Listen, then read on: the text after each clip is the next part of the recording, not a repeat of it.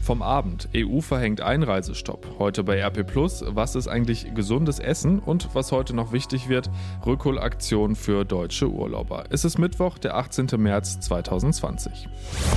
Der Rheinische Post Aufwacher. Der Nachrichtenpodcast am Morgen.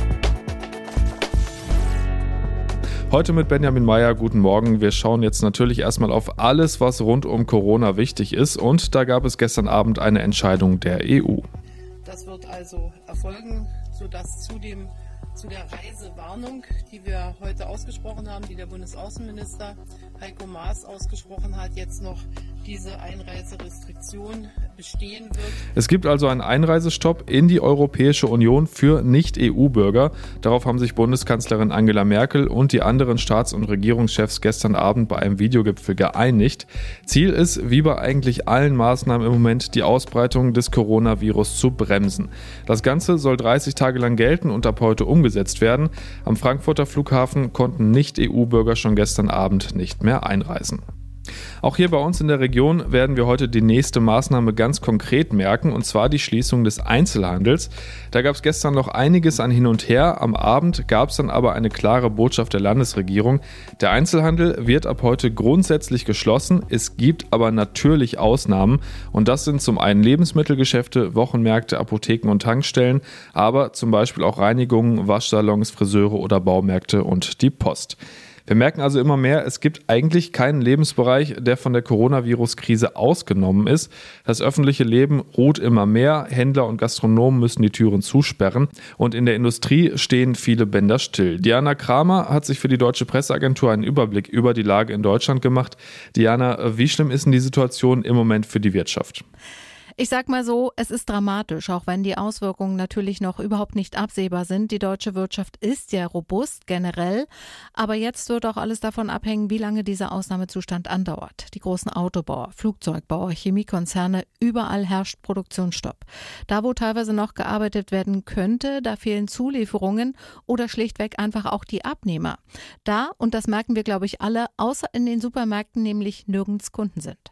Bleiben wir mal bei den Supermärkten. Da geht ja teilweise der Wahnsinn weiter, ne? Ja, leider, obwohl von allen Seiten ja immer wieder versichert wird, dass es keine Lieferengpässe geben wird. Heute hat es auch nochmal Ernährungsministerin Klöckner betont. Wir sind mit heimischen, mit hier angebauten Nahrungsmitteln und auch produzierten, verarbeiteten Nahrungsmitteln und Rohware sind wir gut äh, versorgt in Deutschland. Die Futterversorgung der Tiere ist gesichert, sodass auch Fleisch, Wurst und Milch ebenfalls weiter verfügbar sind. Also bei den Nahrungsmitteln ist alles sicher. Das zweite Thema ist ein anderes. Ich habe heute live erlebt, wie in einer Drogerie Toilettenpapier aufgefüllt wurde und ohne Scherz, ich wurde fast überrannt. Warum gerade diese Sorge so enorm bei uns ist, ich weiß es tatsächlich nicht. Wie ist das denn mit den Hamsterkäufen? Ist das so ein deutsches Phänomen? Offensichtlich ja. Unsere Kollegen in den anderen europäischen Ländern erleben das tatsächlich nicht so, auch wenn vereinzelt auch dort mal Läden leer gekauft sind. Und auch Stefan Gent, Hauptgeschäftsführer des Handelsverbandes Deutschland, wundert sich ein bisschen. Übrigens ist das in Italien offensichtlich gar kein Problem, sondern da haben wir ein sehr normales, vernünftiges Kundenverhalten in dieser doch sehr schlimmen Situation im Nachbarland ähm, und es funktioniert. Also deshalb der Appell, gleichmäßiger auch auf die Woche zu verteilen. Tja, vielleicht können wir uns ja in dieser Hinsicht tatsächlich ein wenig Gelassenheit von den Italienern abschauen. Ja, Gelassenheit wäre ein gutes Stichwort. Äh, man hört ja doch auch leider immer wieder von Corona-Partys. Ja, in mehreren Orten in Bayern musste die Polizei tatsächlich eingreifen und solche Partys auflösen. In Nürnberg haben sich zum Beispiel rund 100 Jugendliche im Stadtpark getroffen und ordentlich gefeiert mit Musik und Lichtanlage. Klar, es ist für alle Altersgruppen gerade eine komplizierte Lage. Großeltern vermissen die Enkel, sie können sich nur noch durchs Fenster zuwinken. Schul Schulkinder wissen nicht, wie lange sie ihre Freunde nicht sehen. Es ist für alle schwierig, aber öffentliche Partys, die sind dann einfach, glaube ich, tatsächlich der falsche Weg.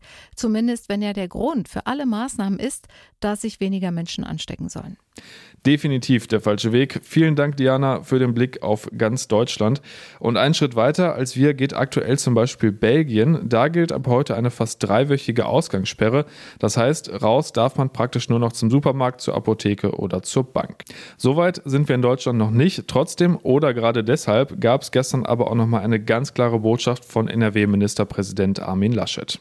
Und wir sehen viele Menschen, die schon zu Hause bleiben. Wir haben das in den Kitas und Schulen gesehen. wie verantwortlich Eltern reagiert haben. Aber wir sehen auch, dass viele noch nicht die Botschaft verstanden haben. Und deshalb heute noch einmal der dringliche Appell, bleiben Sie zu Hause und helfen Sie mit, das Virus einzudämmen. Die Zahl der Infizierten steigt währenddessen weiter. In Deutschland sind es laut John Hopkins Universität mittlerweile über 9200. Die Zahl der Toten liegt demnach bei 24. Und weil die Zahlen steigen, ist eben auch absehbar, dass bald noch mehr Betten in Krankenhäusern und Beatmungsgeräte notwendig sind. Und genau dafür gibt es jetzt einen Notfallplan, auf den sich Bund und Länder gestern verständigt haben. Da geht es zum einen darum, dass in Kliniken mehr Intensivplätze aufgebaut werden, aber auch darum, dass zum Beispiel Hotels oder Hallen umgerüstet ausgerüstet werden, um da die Infizierten zu versorgen, bei denen nur leichtere Behandlung notwendig ist. In den Kliniken selbst soll vorhandenes Personal für mögliche Einsätze im Intensivbereich geschult werden und auch für Medizinstudenten in höheren Semestern und Ärzte und Pflegekräfte im Ruhestand sollen Konzepte entwickelt werden, um dann eben in anderen Bereichen helfen zu können. Machen wir eine kurze Corona-Pause. Ein anderes Thema vom Abend. Der ehemalige US-Vizepräsident Joe Biden hat Prognosen zufolge die wichtige Vorwahl in Florida im Rennen um die US-Präsidentschaftskandidatur der Demokraten gewonnen. Er hängte seinen Konkurrenten, den linken Senator Bernie Sanders, mit deutlichem Vorsprung ab. Das haben am Abend die Fernsehsender ABC, Fox News und CNN gemeldet. Prognosen zufolge konnte sich der 77-Jährige auch in Illinois und Arizona durchsetzen. Hallo, ich bin Henning Bulka, eine der Stimmen, die ihr aus dem Rheinische Post Aufwacher kennt. Dieser Podcast ist für euch kostenlos, natürlich kosten Recherche und Produktion aber trotzdem Geld. Wenn ihr das, was wir hier jeden Morgen für euch machen, unterstützen möchtet, dann geht das ganz einfach. Schließt ein RP Plus Abo bei uns ab. Das kostet die ersten drei Monate 99 Cent und danach 4,99 Euro im Monat. Und das ist monatlich kündbar. Damit lest ihr alle Artikel auf RP Online unbegrenzt, auch alle Plus-Artikel und ihr unterstützt damit auch den Rheinische Post Aufwacher. Wenn ihr es ausprobieren wollt, das Angebot findet ihr auf rp-online.de slash Aufwacher-Angebot. Ich sag's nochmal, rp-online.de slash Aufwacher-Angebot. Bitte unbedingt an das Minus denken. Danke ganz herzlich für eure Unterstützung. Und genau da, also bei RP Plus, lest ihr heute zum Beispiel einen Artikel über gesundes Essen, beziehungsweise über die Frage, wofür steht dieses gesund überhaupt.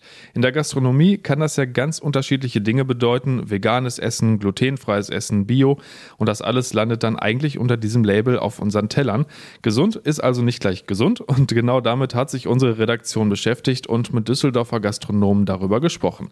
Das lest ihr wie gesagt heute bei RP Schauen wir, welche News es aus Düsseldorf gibt. Das weiß Olli Bent aus den Antenne Düsseldorf Nachrichten. Guten Morgen, Olli. Guten Morgen, Benjamin. Natürlich geht es bei uns heute auch wieder um das neuartige Coronavirus und die ganzen Auswirkungen auf unsere Stadt. Also zum einen darum, dass die Zahl der Infektionen wieder angestiegen ist. Jetzt sind es mittlerweile 130 bestätigte Infektionen. Dann darum, dass die Rheinbahn ab heute weniger fährt, nämlich ab sofort nach dem Samstagsfahrplan. Und darum, dass viele Obdachlose jetzt wieder vermehrt auf der Straße schlafen, einfach weil sie Angst haben, in den Notunterkünften zu infizieren. Hier in Düsseldorf gibt es jetzt 130 bestätigte Corona-Fälle. Diese Zahl hat die Stadt am Abend mitgeteilt. Damit hat sich die Zahl der Erkrankten innerhalb eines Tages deutlich erhöht. Am Montagabend waren noch 80 Fälle bekannt. Es ist wahrscheinlich, dass die Zahl der Corona-Fälle weiter steigt. Im städtischen Diagnostikzentrum wurden gestern knapp 90 Rachenabstriche genommen. Außerdem wurden 15 Menschen zu Hause auf das Virus getestet. Die Info-Hotline hatte dagegen gestern mit rund 900 Anrufen deutlich weniger Anrufe als am Montag. Die Rheinbahn ist ab heute deutlich seltener unterwegs als an einem normalen Werktag. Sie fährt jetzt nur noch nach ihrem Samstagsfahrplan. Damit setzt das Unternehmen Maßnahmen zur Eindämmung der Corona-Pandemie um. Antenne Düsseldorf-Reporter Joachim Bonn mit Details. Wir müssen jetzt also länger an den Haltestellen warten. OB Geisel hatte sowieso schon gefordert, Busse und Bahnen nur noch für unverzichtbare Fahrten zu nutzen. Um die Ansteckungsgefahr zu minimieren, setzt die Rheinbahn weitere Maßnahmen um. Der vordere Bereich im Bus bleibt gesperrt. Alle anderen Türen, auch in den Bahnen, werden an den Haltestellen Haltestellen zentral geöffnet, damit wir nicht auf den Knopf drücken müssen und die Fahrzeuge kurz gelüftet werden. Die Kundencenter bleiben bis zum Ende der Osterferien geschlossen. Links mit den wichtigsten Infos stehen auf unserer Homepage. In der Corona-Krise schlafen Obdachlose wieder vermehrt auf der Straße. Sie haben Angst, sich in den Notunterkünften zu infizieren. Das haben wir von der Obdachlosenorganisation 5050 erfahren. Gerade in Zeiten, in denen die Tafeln schließen müssen, sei die Hilfe von 5050 wichtiger denn je, heißt es von den Verantwortlichen. Mehr von Antenne Düsseldorf-Reporter Dennis Grollmann. 5050 hat weiter geöffnet. Die Menschen können dort alles bekommen. Die Obdachlosenzeitungen oder auch Schlafsäcke. Wenn wir helfen wollen, dann können wir dort auch Lebensmittelspenden abgeben. Die Adresse steht auf unserer Nachrichtenseite. Wir werden von 5050 auch explizit dazu aufgerufen, die Obdachlosenzeitungen weiter zu kaufen oder einfach zu spenden. Wer das Geld den Menschen nicht in die Hand drücken möchte, der kann dies auch in einen Becher legen. Wichtig sei, dass die Armen auch in Zeiten von Corona nicht vergessen werden, heißt es. Soweit der Überblick aus Düsseldorf. Mehr Nachrichten gibt's auch immer um halb bei uns im Radio oder auf antennedüsseldorf.de. Vielen Dank, Olli. Schauen wir drauf, was heute wichtig wird. Und da kommen wir natürlich zu dem großen Thema zurück. Die Corona-Krise ist eine globale und das bedeutet auch riesige Probleme für alle Urlauber, die noch nicht zurück nach Deutschland gekommen sind. Und deshalb startet im Moment die größte Rückholaktion in der Geschichte der Bundesrepublik.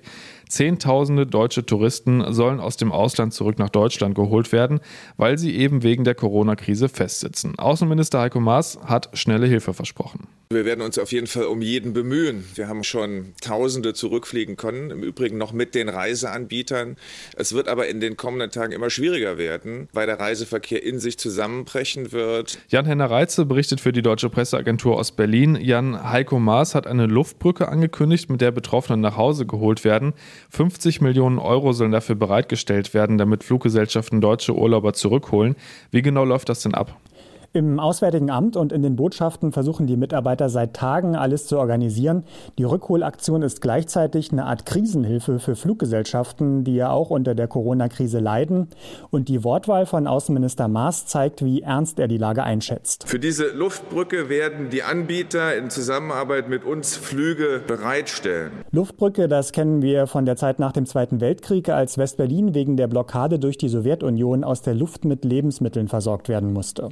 Das ist ja immer noch eine ziemlich surreale Situation. Vor ein paar Wochen hätte man sich das alles so nur schwer vorstellen können. Wie geht es denn den Betroffenen vor Ort? Allein in Marokko sollen ja mehrere tausende Deutsche festhängen. Die sind verunsichert und wollen nur noch nach Hause. Über eine Urlaubsverlängerung freuen sich die wenigsten.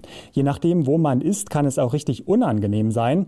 David Nihus aus Bayern sitzt zum Beispiel in Marrakesch in Marokko fest.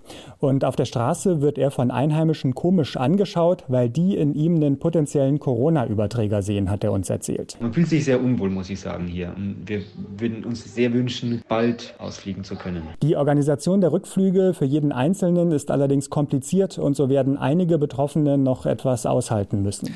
Vielen Dank, Jan. Die erste Maschine ist übrigens gestern nach Manila geflogen und laut Maß sollten noch am Abend 30 Flugzeuge starten. Ein großes Problem ist ja im Moment auch die Kinderbetreuung, beziehungsweise dass viele Eltern eben nicht mehr arbeiten können, weil sie sich wegen der Schließung von Schulen und Kitas zu Hause um ihre Kinder kümmern müssen. Genau darum geht es heute bei einem Spitzentreffen im Arbeitsministerium in Berlin. Arbeitgeber und Gewerkschaften beraten da mit Wirtschaftsminister Peter Altmaier und Arbeitsminister Hubertus Heil über das weitere Vorgehen und darüber, wie geholfen werden kann. Bei dem Treffen am Mittag soll außerdem auch nochmal über das Kurzarbeitergeld gesprochen werden. Und wir bleiben in Berlin. Da will das Bundeskabinett heute die von Finanzminister Olaf Scholz vorgelegten Eckpunkte für den Haushalt des kommenden Jahres absegnen. Geplant ist das alles erstmal wieder mit einer schwarzen Null, also ohne neue Schulden. Dass es dabei wohl nicht bleiben wird, ist allerdings ziemlich klar. Die Folgen der Corona-Krise sind in den Plänen nämlich noch nicht berücksichtigt, da das Ministerium sie nach eigener Aussage derzeit nicht seriös einschätzen kann. Und natürlich noch der Blick aufs Wetter und das sieht wieder richtig gut aus. Es gibt zwar auch ein paar wolkige Abschnitte, aber vor allem viel Sonne und 15 bis 19 Grad. Also nochmal mehr als gestern. Und auch für morgen sieht es gut aus. Da gibt es zwar ein paar mehr Wolken, es bleibt aber warm. Bis zu 17 Grad kriegen wir dann bei uns in der Region. Das war der Rheinische Post Aufwacher für heute. Wir informieren euch natürlich den ganzen Tag über weiter in unserem Live-Blog auf rponline.de und heute Abend in der nächsten Podcast-Folge Coronavirus in NRW. Die findet ihr genau da, wo ihr auch diese Folge des Aufwachers gehört habt.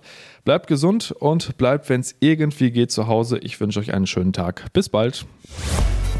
Mehr bei uns im Netz www.rp-online.de